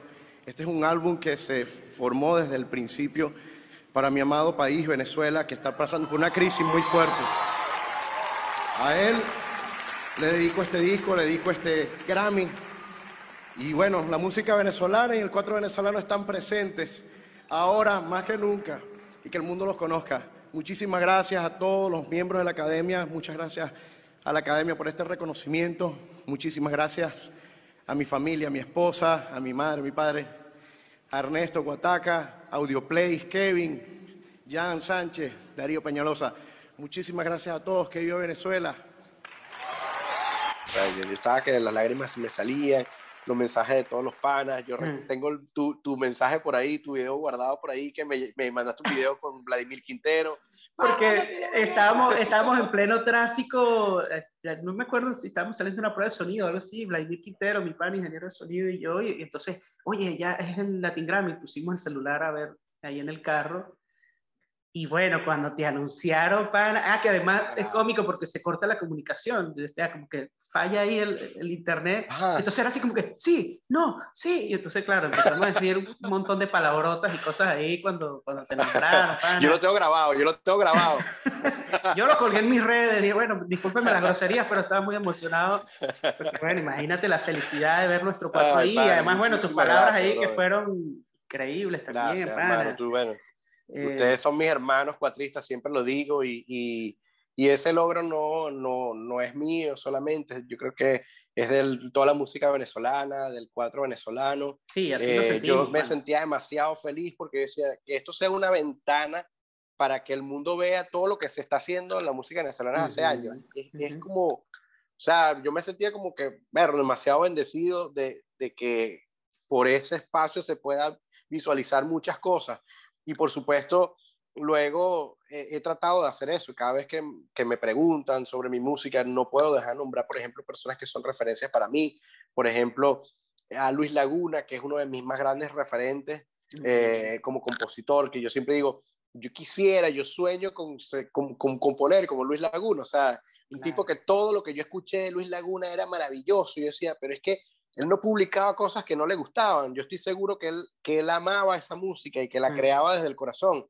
Entonces siempre ha sido mi referencia, es decir, yo, yo quiero sentirme así de, de feliz con esa música como se sentía Luis Laguna, y eso ha sido como mi filosofía desde muchos años para acá que he empezado a componer, ¿no? Desde, desde identidad para acá he tratado de, de, de estructurar mi música, que sea la música que disfruto, que sea la música que, que me salga del corazón compartir con el público. Y, y, bueno, por supuesto, nombro a Luis Laguna, pero también, bueno, nombro a Aquiles Báez, también nombro a Che Hurtado, nombro a Nene Quintero y a muchísimos músicos más, a Luis Julio, muchísimos músicos más que, que, que me han complementado, que me han enseñado muchísimo y, y, que, y que tienen una carrera maravillosa. De verdad, pasaría todo el día ahorita hablando de compositores que sabemos que, que tenemos en Venezuela y que han dejado un legado maravilloso. Sí, pana, sí. Y que bueno, tú eres una, una digna herencia de, de, de- de toda esa gente que, que acabas de nombrar. Pero en el disco de identidad aparece un personaje que a todos también nos causó mucha curiosidad, que es ese cuatro triple este, que, que te construyeron. ¿Cómo llegas tú a ese cuatro? Yo, había, yo recuerdo un antecedente, no sé, a, a lo mejor hay otros, pero recuerdo Marco Celli, cuatrista del, del grupo Encore, Sí. usaba un cuatro doble, ¿no? Eh, el- el- el- era también así súper curioso verlo en los conciertos que él sacaba el 4, porque además, claro, el 4... Pero ¿cómo llegas tú, echan un poco el cuento, cómo llegas tú al 4 triple? ¿no? no habías grabado antes con ese 4. No, no, no, no. El disco Ese- de esa Identidad fue- es la primera vez, ¿no? para Identidad fue la primera vez que yo este, grabé con ese disco, con ese 4. Eh, de hecho, me lo estaba guardando. Yo dije, bueno, yo quiero publicar con este disco algo que sea, no sé, propio, que sea mío, de mis composiciones, de mi sonido. Este, porque me lo construyó el luthier Alfonso Sandoval, creo que fue en el 2000, mm, 2012 o 2013. Y fue porque eh, yo empecé a tocar con, con, con Ricardo, con su hijo, Ricardo cuatrista. Con Ricardo Sandoval, sí. Y en uno de esos viajes para, para Puerto La Cruz fui a su taller y vi, vi los cuatro y, y, bueno, me encantó que él estaba también haciendo como una, una exposición de instrumentos de brazos múltiples. Él había restaurado el mandolín morocho de Cruz Quinal para, para, creo que fue para la estancia que había una exposición o para el Centro de la Diversidad Cultural, ahí fue. Y este, él restauró el mandolín morocho de Cruz Quinal y le quedó la cosa de, bueno, voy a hacer instrumentos eh, de brazos Dobles. múltiples. Hizo la, mandola, la bandolalina, que es bandola con mandolina, hizo la bandola doble, hizo el cuatro doble, este, y él lo tenía allí en el taller, y creo que era, era, era para Toñito el León, creo que Ujú. tenía ese cuatro doble lo tenía reparando y yo fui para el taller y me dio curiosidad, lo agarré, empecé a tocar la cosa, me encantó, me quedé ahí un rato pegado Y él me veía. Entonces me dijo, bueno, pero este, vamos a construirte un cuatro doble a ti. yo, no, no, no, no, no, no, no, no te pongas con eso, quédate quieto, sí, yo estoy bien con mi cuatro, yo no sé tocar el normal, voy a estar tocando dos. este, y entonces me dice, mira, eh, y si te construye un cuatro triple, pues, este... Ah, vino de él, vino de él. Vino de él, sí, vino de él. Entonces, eh, yo, bueno, pero yo digo cuáles son las afinaciones que quiero y cómo quiero la distancia y todo, lo hacemos. Sí va, bueno, entonces nos embarcamos en este proyecto este, y empecé como a decirle, mire, quiero que sea así, que tenga esta afinación de esta manera, que la distancia sea esta, que sea así debajo, que tenga este puente. Ya yo soñaba con, con combinarlos con una electrónica para poderlos sonar con un loop station. Él me dijo, bueno, eso ya se te lo tendrás que instalar tú por tu cuenta porque yo te puedo construir el instrumento, pero no, no, voy, a, no voy a hacer nada con, desde el punto de vista de electrónica. Y bueno, yo luego que lo tenía, pues me compré el loop, empecé a estudiarlo y pasé mucho tiempo desarrollando la técnica hasta que por fin ya dije como que, bueno, eh, para identidad me gustaría grabar algo con ese instrumento porque además suena hermosísimo. Te voy a mostrar, lo tengo por aquí. ¿Lo tienes ahí? Este, sí, este es el 4 triple. Eh, por aquí para que salga completo. Sí, sí, se ve este, perfecto. Esta cosa que tiene aquí, es, se lo puse luego, que es es como un cierre mágico, un velcro con el que hago para hacer grabo algunas percusiones, sí. Este, bueno, es un instrumento completamente experimental y, y, y eso es lo que hago con, con, él, divertirme, experimentar con los sonidos que tiene. Es un prototipo todavía, o sea, bueno, no es un prototipo, porque ya está hecho, pero no se han hecho más cuatro de esos. No se han hecho más, es el primero, sí, este es un, eh, pero es el modelo prototipo, de hecho dentro, de, dentro dice, es el modelo, modelo prototipo que al final, bueno, fue el que quedó y, y, él dijo que no iba a hacer más, creo que no va a hacer más. Este, pero bueno. ¿Y qué afinaciones tiene? Esta es la afinación tradicional, eh, Cambur Pintón. Tiene, pongo por aquí estas cosas para mutear los armónicos. Mm.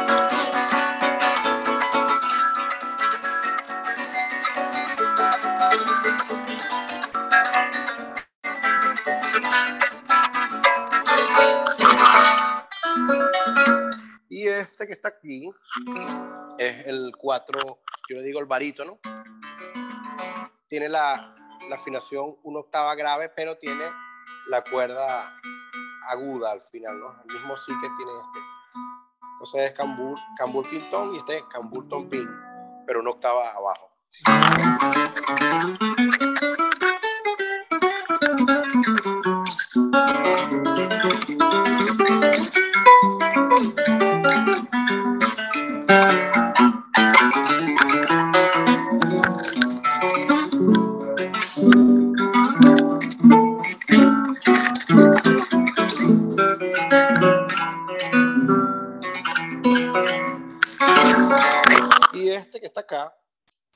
Siendo un cuatro de cuerdas de metal, como mm. las de mi querido hermano Eduardo Ramírez, también, que usa esas cuerdas de metal.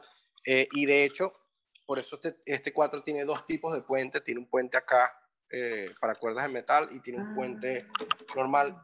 Y para identidad yo grabé con ese cuatro, con las cuerdas de metal, pero para, para este disco nuevo que, que acabo de sacar ahorita, que ya conversaremos de él, este, recibí estas cuerdas, que son las cuerdas del cuatro tenor, que está desarrollando una marca con la que estoy trabajando ahorita, que se llama Aquila, eh, que es de Italia. Y estas cuerdas las diseñó eh, Juan Carlos Sanz para el cuatro tenor. Entonces me encantó, se las puse y fue perfecto porque el instrumento quedó mucho más calibrado y además tiene como mucha más coherencia también armónicamente, ¿no? Todas las cuerdas son de, del mismo tipo, digamos, nylon, nylon y entorchado, y este es nylon también, pero el sonido de este... ¿Y qué afinación tiene ahí? Este tiene mi, la, do sostenido, fa sostenido.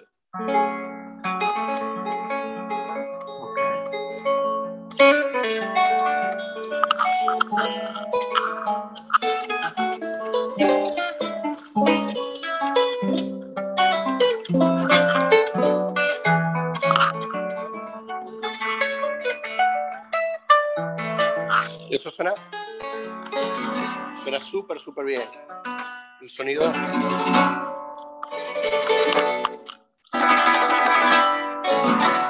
Este es el 4 triple Wow, construido increíble. por Alfonso Sandoval. Increíble, pana. Este instrumento está súper chévere, ¿no? Pero además me imagino el reto de tocar también una cosa que, que así. Sí, bueno, ya, ya tengo el Ya te truco. Aquí estoy, en una, aquí estoy en una silla que también tiene posabrazos y es como un poco más complicado, pero siempre lo toco este, un poco más libre y, y realmente si, lo, si, si me lo coloco en una posición normal, ya estoy acostumbrado y no me queda para nada muy acá, acá, por ejemplo. Aquí estoy como si estuviera tocando un 4 normal y aquí lo único que tengo que llegar quizá un poco más abajo. ¿Y el peso? ¿Qué tal es el.? No pesa el Bueno, mástil. Pesa, sí, lo que pesaría en 3-4. Pesa, pero es la misma caja, entonces todo es, es compartido. Digamos que por dentro no tiene esas maderas y esas separaciones, pero ¿Y eh, eso lo hace aún mucho más interesante porque comparten armónicamente la misma caja de resonancia.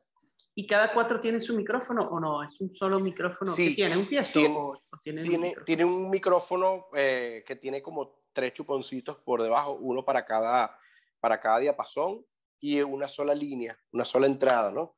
Entonces, claro, no puedo regular el sonido de, de cada uno Mm. individualmente, pero sí puedo eh, este, recoger claramente lo, lo que hace cada instrumento. Entonces, yo a veces cuando estoy tocando solo con uno, mato también los armónicos con unas liguitas que le puse Las por aquí liguitas. Eso, eso no lo había visto, que Sí. lo habías puesto. Sí, porque por ejemplo, si tocara, vamos a ver con el, el cable, estoy un poco enredado. Este, si tocara, por ejemplo, así, este, sin las ligas, fíjate, sigue sonando. No sé si lo notan ahí. No se escucha mucho, a lo mejor aquí, claro, Bueno, aquí siguen sonando todo, lo, la, tiene- sigue la resonancia de estos vibra las otras cuerdas también, Y si le pongo esto así, las mata. sí calladito. Este, es- a lo mejor aquí no se nota tanto por, la, por el micrófono, pero aquí en persona sí es, es- un sonido que queda ahí con los armónicos de las demás cuerdas. No, pana, pero verdad que tremendo eh, experimento ese ahí. ¿Y ese lo usas en el disco Identidad en un solo tema o lo usas en varios? No, en identidad lo uso en tres temas. Lo uso en Crepacupa y Bená. Ujú. Este, Que hiciste Lo- los loops, ¿verdad? Hiciste todo, ahí lo hago hiciste con todos ese los cuatro. loops. Sí, todo, todo, absolutamente todo lo que está en ese tema es con ese Ya. cuatro. Y ahí cantas, chavo. ¿Cómo que no cantas? Ahí cantas. Bueno, hago el intento, tengo mi grito, mis alaridos. Oh, vale. y, este, y en Luna de Madera, eh, también grabé con, el, con ese 4 triple. Y en Llegando a Caracas también hice, hice el, todo, toda la parte, con, sobre todo con los dos primeros. En Llegando a Caracas no toco tanto con el de cuerda de metal, pero sí está presente ahí. Chamo, ¿y cómo hiciste para llevarte ese cuatro para allá? Una pregunta aquí farandulera, pero no sé. Bueno, chavo, eso es como, como, como llevar un hijo en los brazos, ¿sabes? No lo puedes llevar, o sea, yo lo llevé, lo puse arriba, pero el estuche que tengo para él eh, es acorchado, pero no es un estuche rígido que puedo mandar por carga, ¿sabes? Mm. lo tuve que llevar conmigo. Pare- cuando lo cargo así de moral, parece, parezco más un jugador de tenis que, un Sí, cuatrista. Pero bueno, este, era como, bueno, metí los otros cuatro, sí, en una caja especial, los mandé por carga y me aperciné Mm. mucho ahí y llegaron y bien. después, y llegaron bien, sí, claro. Sí, pero no, no has viajado, en re- en realidad, bueno, no, no viajas con ese cuatro. es complicado, Con este cuatro viajo, viajo poco, cuando viajo con él siempre exijo que me paguen un pasaje extra como, como si fuera un pasajero para llevarlo conmigo, este, porque es muy complicado, o sea, a veces me dicen, no, mire, ese cuatro pasa del tamaño que Mm. está permitido, entonces, bueno, lo pongo ahí, le pongo su cinturón de seguridad y ya, y ahí estoy con él para arriba y para abajo así de esa manera. Claro, claro. Mira, Este- pana, ¿desde, ¿desde qué año es que estás tú en, en Irlanda? Bueno, desde el 2018, casualmente. O sea, que el disco me vine para acá a la semana. Y a los pocos meses el Latin Grammy y todo esto. ¿no? Bueno, me dio Y- suerte eh, lo- los trebles y la, la suerte irla- irlandesa que llaman. Cuéntame de tu experiencia ahí en Irlanda, ¿cómo, cómo ha sido la cosa? ¿Cómo, eh, bueno, una cultura súper lejana a la nuestra, ¿Has podido insertar el 4 en, algún, alguna? Sí, sí, he podido, he podido tocar, eh, de hecho, lo que más toco es el 4 acá, igual que en Venezuela. Sí, me por supuesto, hay momentos donde, bueno, tengo que ir como guitarrista y como bajista o como tercero, mm, o tocando ukulele. Entonces, eso también me ha permitido explorar otros instrumentos y, y no negarme tampoco a, a bueno, decir nada más, bueno, ponerme esa etiqueta de que soy cuatrista y ya. En Venezuela lo hacía porque, lógicamente, hay tantos músicos y de tan buen nivel en todos los instrumentos que yo, por ejemplo, era incapaz de ponerme a tocar bajo en Venezuela con tantos bajistas que tenemos nosotros en común de pana, ¿sabes? Yo ya he matado a mi tigre de bajistas aquí también. Ah, también has matado a tus tigres bajistas. A todos nos toca. Y sabroso, ¿viste? Sabroso. Me encanta el bajo. Sí, sí, Me encanta el bajo. Bueno, y este, sí, con el 4 sobre todo tocó muchísimo este, música latina, eh, no solamente música venezolana, sino música cubana, música brasilera. Este, también he, podido combinar el 4 con, en, algunas ocasiones con la música irlandesa y ha sido todo un tripeo demasiado, demasiado grande. Y ahora, bueno, para, para un disco que acabo de sacar, compuse un tema de hecho dedicado a Irlanda que se llama Somewhere in the World. este, y ha sido de verdad un país que me ha tratado muy bien, eh, un país pequeño, el clima no es tan amigable, pero este, yo siempre digo, tú cambias los, algunos problemas por otros, tampoco es que vas a, a decir, ya, me deshice de todos los problemas, ¿no? El clima es un, es un, tema serio porque uno está acostumbrado, uno es del Caribe, uno está acostumbrado al sol y todo esto, y aquí siempre está nublado, y por otro lado, bueno, este, a veces te llueve, a veces en cinco minutos tienes las, las cuatro estaciones. El otro día estaba con el sol y empezó a caer granizo, pero bueno, es, es, parte de lo, de lo que uno vive a día a día y luego vas acostumbrándote a eso. Pero el Estás calor en de Dublín, gente, ¿no? En Dublín estoy, sí. Pero el calor de la gente es, yo sé que suena un poco cliché, pero de verdad es, eh, la, la, gente en Irlanda es muy amigable, eh, es muy amable, siempre están como de buen humor y eso se agradece porque uno se siente en casa. Claro, pana. Bueno, chamo, pero entonces no podemos ya dejar de, de, hablar de tu nuevo disco de itinerante que es, pana, un discazo. Yo lo acabo de escuchar ahorita antes de, de, venir a hablar contigo y, pana, de verdad, te felicito primero por las composiciones, me parecen increíbles. El, el... Por eso te preguntaba hace rato si habías estudiado con alguien formalmente, pero de verdad que tu nivel como compositor es, chamo, eh, tan, tan bueno como el de cuatrista. Y me parece de verdad que lo que haces este, en este disco eh, es, es, chéverísimo y además eh, tener esa valentía que creo que, que, que, hace mucha falta de asumir un disco de pura música original y decir, bueno, esta es la música que yo hago, es la música que quiero hacer. Y además un disco que suena todavía aún más universal, ¿no? Eh, sí. Siento que hay cosas que, bueno, por supuesto tiene un tema donde te he invitado a Gaélica, que suena a, Irlanda, ¿no? El que mencionaste ahorita.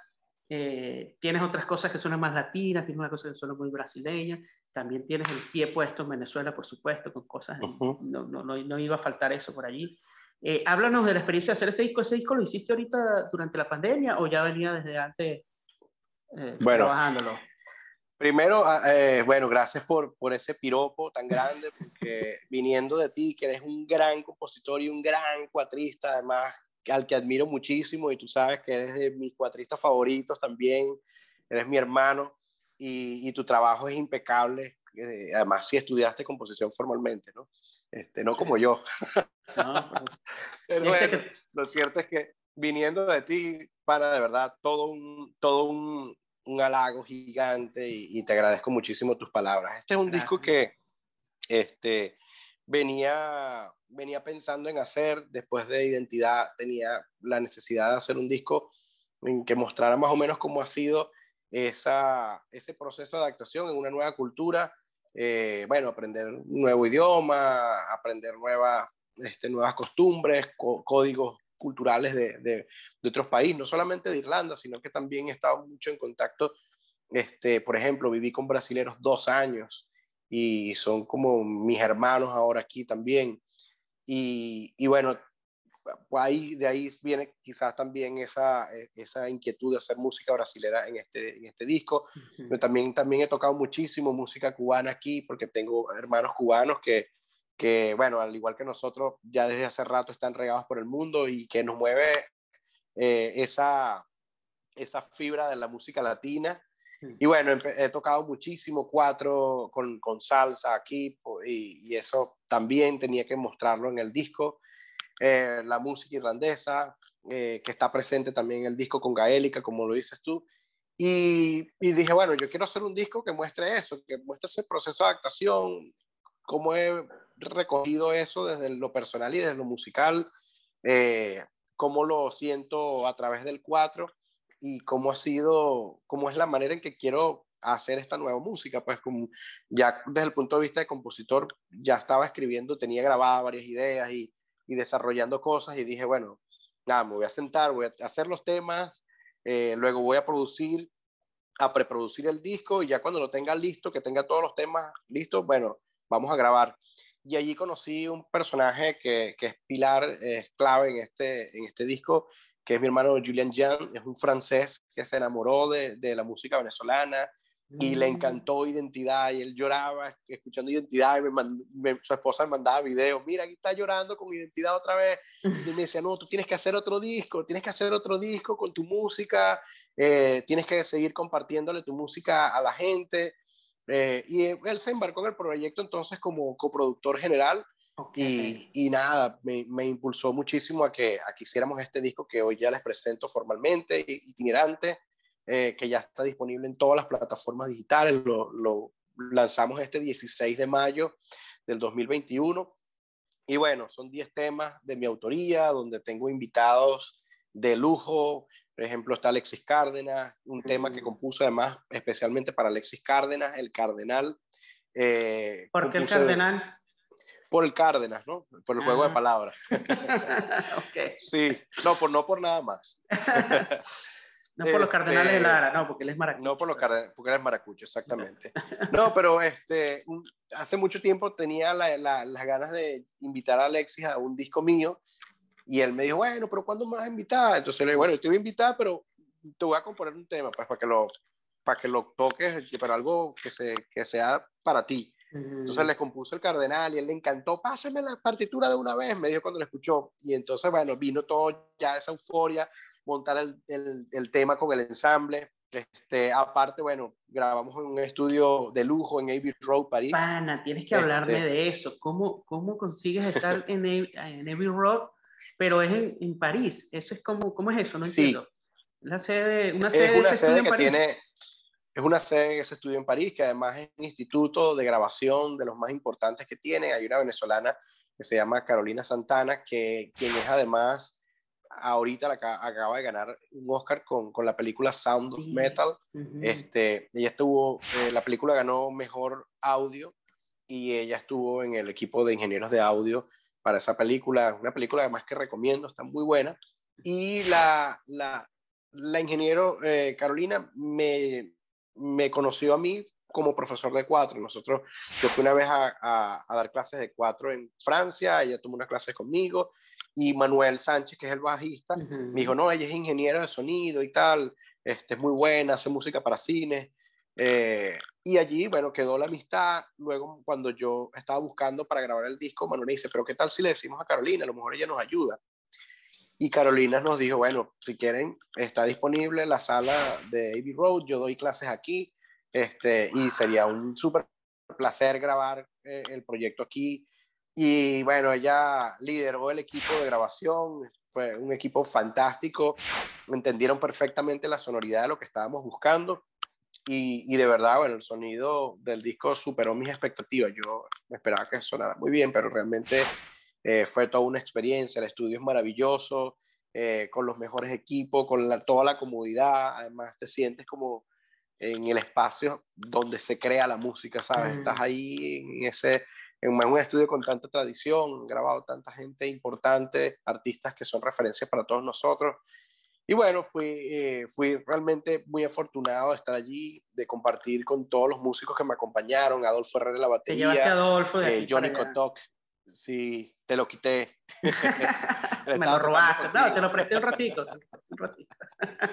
este, Adolfo, el, gran querido Purri, eh, la batería, Johnny Kotok, mi hermano querido, en el piano, este, y un músico que, bueno, que realmente fue para mí una revelación, bueno, conocía, que fue Manuel Sánchez.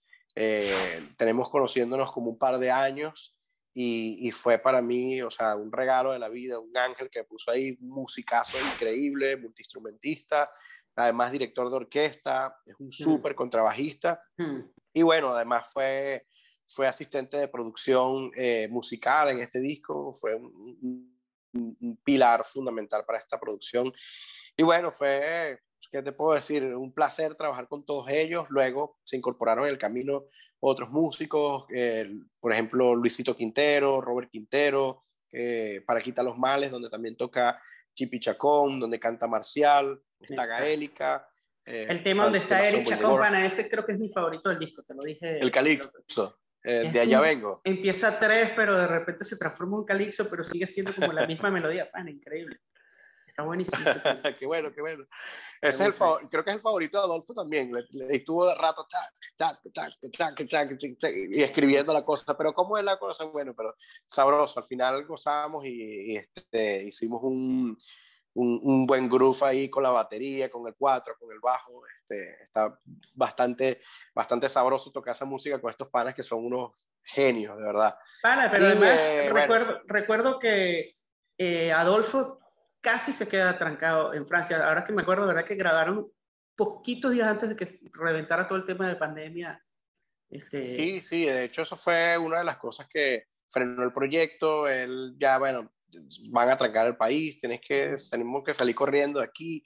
Y ya después, el, eh, eh, bueno, el, todo el panorama cambió, teníamos una gran parte del disco hecha ya grabada.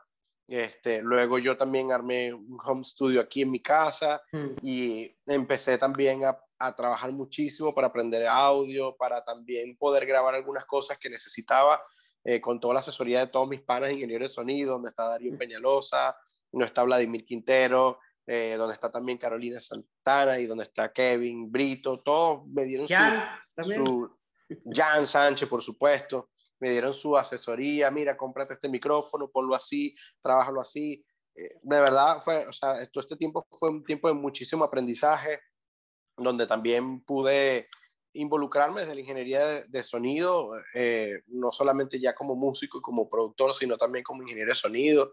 Y bueno, ahí surgió después la, la, idea de hacer itinerancia, que es ese tema donde toco todos los instrumentos. Y dije, bueno, quiero un tema. Ah, es el tema que abre el disco, ¿verdad? Es el tema que abre el disco, exactamente. Dije, voy a hacer un, un tema donde yo toque todos los instrumentos, un poco reflejando esa itinerancia musical que he tenido aquí en Irlanda, donde a veces soy cuatrista, a veces soy tercero, a veces guitarrista. Entonces traté de hacer un tema donde tocara todos los instrumentos eh, reales que tuviera a la mano aquí en la casa. Vale, pero lo que metes ahí en el bajo está... Ah, bueno, me puse a estudiar muchísimo porque, claro, para hacer ese tema duré como dos meses eh, estudiando los instrumentos uno por uno, creando ideas, este, estructurando la composición. Yo siempre digo, fue eh, ese tema específicamente fue crear un cuadro un lienzo en blanco y empezar a, bueno, quiero que esto sea no como un tema melódico como ya el resto del tema, sino que sea como capítulo y hacer como secciones de texturas donde se unan las voces, donde la ingeniería de sonido, la mezcla sea como un instrumento más. Entonces mm. eso todo fue generando ideas, ideas, ideas, ideas, ideas y bueno, resultó ese tema y al final dije, bueno, bandola también, creo, ¿no? Tiene bandola. Toco bandola, sí, toco bandola allí, toco maracas, unas maracas que, que me traje de Venezuela, que Manuel, Manuel por ahí me dio unas, unas clasecitas, por ah. cierto, está muy recomendado el curso de maracas de Manuel Ranquero. De, cinco movimientos son la clave. Cinco movimientos son la clave. Y por ahí, bueno, me fui este, poniendo a practicar con todos los instrumentos y bueno, resultó ese tema que al principio estaba como dudoso, dije, bueno, el tema va a tener nueve, nueve, el disco va a tener nueve temas y si este realmente me gusta como introducción del disco, lo meto eh, y, y, ya, bueno, cuando escuchamos todo, que estaba en contexto y que sonaba bien, bueno, va, va el tema. Y bueno, me encantó, me divertí muchísimo haciéndolo, un trabajo de laboratorio, de, mm. experimento total y bueno, donde pude grabar todo lo que tuviera a la mano. Qué fino, para, buenísimo, ¿no? Súper recomendado el disco creo que es un paso para el 4, para la música venezolana. Y bueno, es, es el reflejo sencillamente de lo que está pasando, que bueno, el cuatro, la música, los venezolanos, nuestra comida, todo está en otros ámbitos y estamos ya rodeados también de otros elementos que no son necesariamente nuestro folclore y nuestra música y eso hace que, bueno, el sonido se expanda, ¿no? También. Totalmente, de hecho, eh, lo que planteo en ese tema en itinerancia es un, es un viaje sonoro donde digamos que eh, por momentos hay un poco de intriga, eh, es como cuando llega una persona a un país nuevo y por momentos intriga, por momentos hay acordes mayores que son muy bonitos, de, ah, qué bonito el paisaje, qué chévere vivir aquí, pero por otro momento, de, por otro momento también empieza como a explorar eh, sonidos extraños. Por ejemplo, eh, hago muchas texturas con, con el cuatro triple, un solo que va sobre una sola nota, que es como buscando, y ahí hago referencia más o menos de cuando estás aprendiendo a hablar un idioma que tiene vas ahí como pasito a pasito, siguiendo una línea, pero tienes mil posibilidades, ¿no? Y, tratas como de combinar un, lenguaje entero. Es, es, es, una búsqueda, por supuesto, con, con, con, todos estos instrumentos y además donde saco los instrumentos como el cuatro o la bandola o la maraca del contexto de la música folclórica y los pongo ya al servicio de la música universal que es lo que siento que ha sido el resultado de toda esta migración de los venezolanos, ¿no? Donde ahorita estamos, bueno, mezclados por todos lados, nutriéndonos muchísimo y hablando las cosas buenas, por supuesto, que tiene, que tiene Venezuela, que le damos nosotros. Buenísimo, pana. Conchale, pana, ¿en qué andas ahorita? Eh, ¿qué, ¿qué, más estás haciendo ahí en Irlanda? ¿Te has dedicado a la música totalmente? Sí, sí, ahorita estoy produciendo un par de discos, este, que bueno, que me encargaron por ahí, yo encantado de producir, todo el que quiera, por favor llámeme, que amo producir y amo componer, este, voy a empezar ahora la composición de, de, una película, la música para una película, que además mm. esto me tiene demasiado, demasiado contento porque, bueno, desde siempre me, me, ha estado como coqueteando el tema de la composición para, para cine y he trabajado como músico y he también creado un poco, pero no una película entera. Y esto ha sido como, bueno, un, un súper reto eh, que, que, bueno, estoy súper emocionado porque voy, voy a descubrir un poco de cosas ahí que seguramente me van a, a nutrir mucho, ¿no?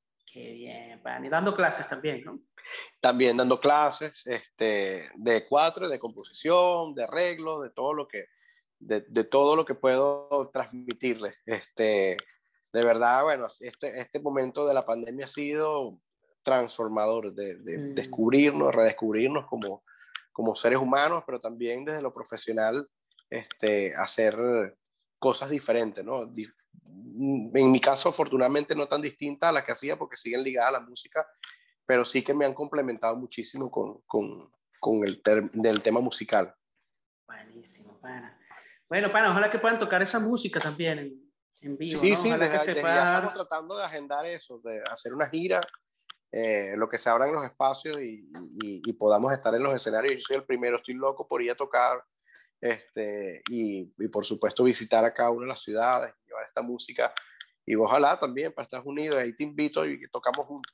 Claro, chamo, que por cierto, no hablamos, no comentaba, pero, pero eh, más o menos que en el periodo como de un año, más o menos, fuiste parte de ese cuatro trío eh, justo en el momento en que Jorge se vino a vivir a Estados Unidos, este, estuviste con nosotros todo ese año, año y medio, suplantando a Jorge Glenn, que yo, te, yo siempre decía los conciertos, yo no quiero estar en los zapatos de Miguel, que le toca suplantar a Jorge. Primero hacer todas las cosas que hace Jorge, que, pero, pero fue una tremenda experiencia. No, una experiencia tan muy increíble, increíble. Bueno, recuerdo, viajamos a, a España, hicimos unos conciertos ahí chéveres y, y, y bueno, las jornadas de, yo creo que la jornada de ensayo fue lo que más, más me encantó, eh, reunirnos así, llueva, truene, relampaguee, vamos a estudiar, a sacar repertorio y claro, ustedes jugando de local porque conocen ya los temas y lo vienen tocando de 10 años atrás y yo estudiándome toda esa música y además lo que hacía Jorge. Entonces... Bueno, y te reuniste con eh, Jorge, me acuerdo que Jorge y tú claro. trabajaron bastante. Sí, tuvimos, eso iba a decir que tuve, tuve sesiones en privado con Jorge eh, donde eh, poníamos el tema y él lo tocaba completo, yo lo grababa eh, y me decía, bueno, compadre, esto es lo que tú tienes que hacer, mira. todo esto. Y en el otro tema, todo esto. Y después yo para mi casa a estudiarme todo eso y después a verlo a ustedes. Ajá, bueno, un, dos, tres, arrancamos.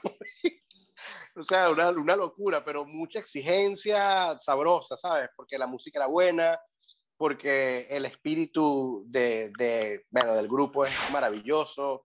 Recuerdo que estábamos con nuestro amado Gustavito Márquez Mm, eh, y siempre es una nota trabajar con gente tan apasionada por la música como, como ustedes, como, como Edward, como tú, como lo era Gustavito. sí. Y bueno, esa, esa aventura de, bueno, vámonos para, para Margarita una semana a estudiar la música del Es disco. verdad, que en Margarita estuviste también, cierto, pana. Nos fuimos con Jorge, nos fuimos con Jorge y, y entonces, bueno, y ahí fue como que la despedida. Bueno, Jorge, entrega, entrega Eh, el me acuerdo, cuatro mira, me acuerdo, sí, nos, nos prestaron una casa en Margarita, nuestro amigo, nuestro amigo Ernesto Rangel nos prestó una casa en Ernesto. Margarita y hubo un día donde ya ensayamos, me acuerdo, receta de samba, creo que era.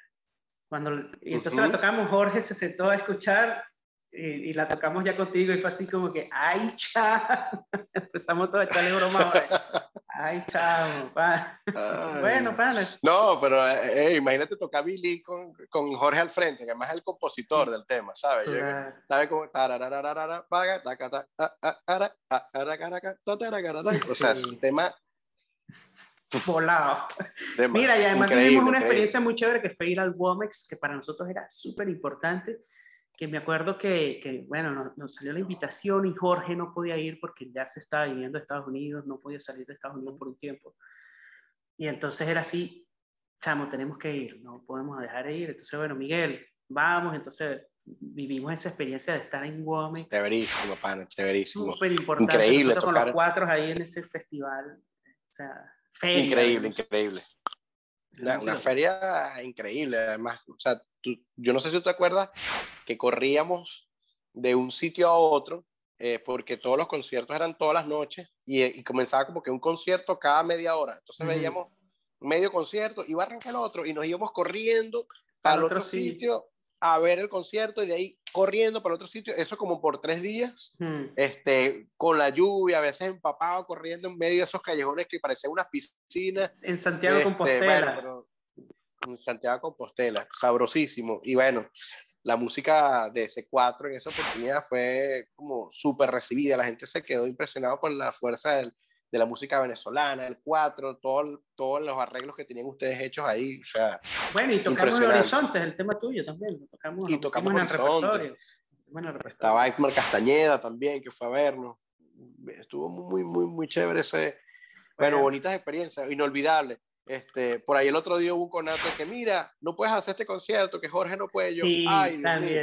Yo dije, bueno, con tal que sea Jorge y no me digan, no, que Edward no puede, entonces hay que aprenderme lo de Edward también. Sí, porque bueno, una cosa que le digo yo a los panas, a la gente que nos está viendo aquí, que bueno, lamentablemente, no sé si lamentablemente tiene sus ventajas y sus desventajas, pero no hay nada escrito en C4 Trío. Entonces es así Sí. como que yo toco esto, tú tocas esto. Algún día tenemos como reto sentarnos, a- sentarnos a escribir. Sí, Les deseo suerte. Porque eso está. Mira, pero es que. escribir además- esa música está... Bueno, yo, yo que, que soy externo al grupo, o sea, lo que tengo que decir es que la música es maravillosa y ellos se comunican como telepáticamente. Entonces tú tienes que estar ahí como, Mm, o sea, super pilas, ¿no? claro, super pila porque ya ellos han pasado por ese, por, por ese camino muchas veces, pero además se conocen también, son hermanos de tantos años. eh, ¿Se conocen desde cuántos años ustedes? Más de 16. Bueno, creo. sí, el grupo cumplí ya casi 16 años. Imagínate. Entonces, es, es- es un reto súper grande, pero además, este, lo que hace cada uno de, de los C4 en, en el grupo es completamente diferente. O sea, Sí. sí, están tocando cuatro, pero eh, cada uno tiene en cada canción eh, un trabajo diferente. Mm. Eh, entonces, bueno, yo me aprendí la parte de Jorge, pero si a mí me ponen a tocar, mira, Eduardo, Eduardo no puede, o Héctor no puede, o sea, Bueno, es que a ti mismo, no sé si te acuerdas, a ti mismo te pasaba como que, ¿pero qué hace Jorge aquí? Y nosotros éramos así como que, yo exacto, no sé. no sé, no sé, no yo sé, creo que Jorge hace- yo hago esto, pero no sé. Exactamente, no, no, no sé qué. Bueno, yo hago este acorde y no, y yo hago este, pero no están tocando la misma canción. Suele Pero pasar, sí, bueno, suele pasar. Suele pasar, exactamente. Qué óchale, pana, pero bueno, quiero que sepas que de todas maneras tú eres considerado un, cuatro- un C4 más, pana, así que Ay, bueno, muchísimas gracias. Siempre está latente el- mi, mi familia también. siempre está latente la idea de en algún momento eh, hacer cosas nuevamente. Bueno, claro que sí, por ahí, por ahí nos encontraremos y, y bueno, además de todas las parrandas que nos faltan. Así es, así hay que ir a echarse una parrandita en Irlanda, es lo que es. Chamo, aquí son buenas, aquí son buenas, vente, el clima es fantástico. Solazas, así. Bueno, mi pana, de verdad que qué gusto hablar contigo, tener este rato de conversación aquí tan ameno. Muchísimas gracias, Héctor. Bueno, me, me hacía más falta muchísimo hablar contigo Mm. Eh, bueno, un pana de toda la vida, tenemos no sé cuántos años conociéndonos y, y, cada vez que nos encontramos eh, nos hace falta tiempo para hablar todo lo que tenemos que contar. Eh, así que bueno, de verdad muchísimas gracias y todos los que están viendo este, este video, muchísimas gracias por acompañarnos hasta, hasta esta hora echando cuentos y bueno, les recomiendo todo el material de Hablemos del 4, porque el trabajo que está haciendo Héctor es sumamente importante y valioso. Eh, y quiero agradecerle personalmente por, por esta labor tan maravillosa, pana. Espero que sean muchísimos programas más, muchas temporadas más. Así es, así es, mi pana. Bueno, muchas gracias. Y este fue hoy Hablemos del 4 con el gran Miguel Ciso. Chao. Este episodio de Hablemos del 4 fue presentado por tu4.com, el mundo del 4 en un clic. Guataca Música venezolana sin fronteras. Quatrify. El 4 al alcance de todos.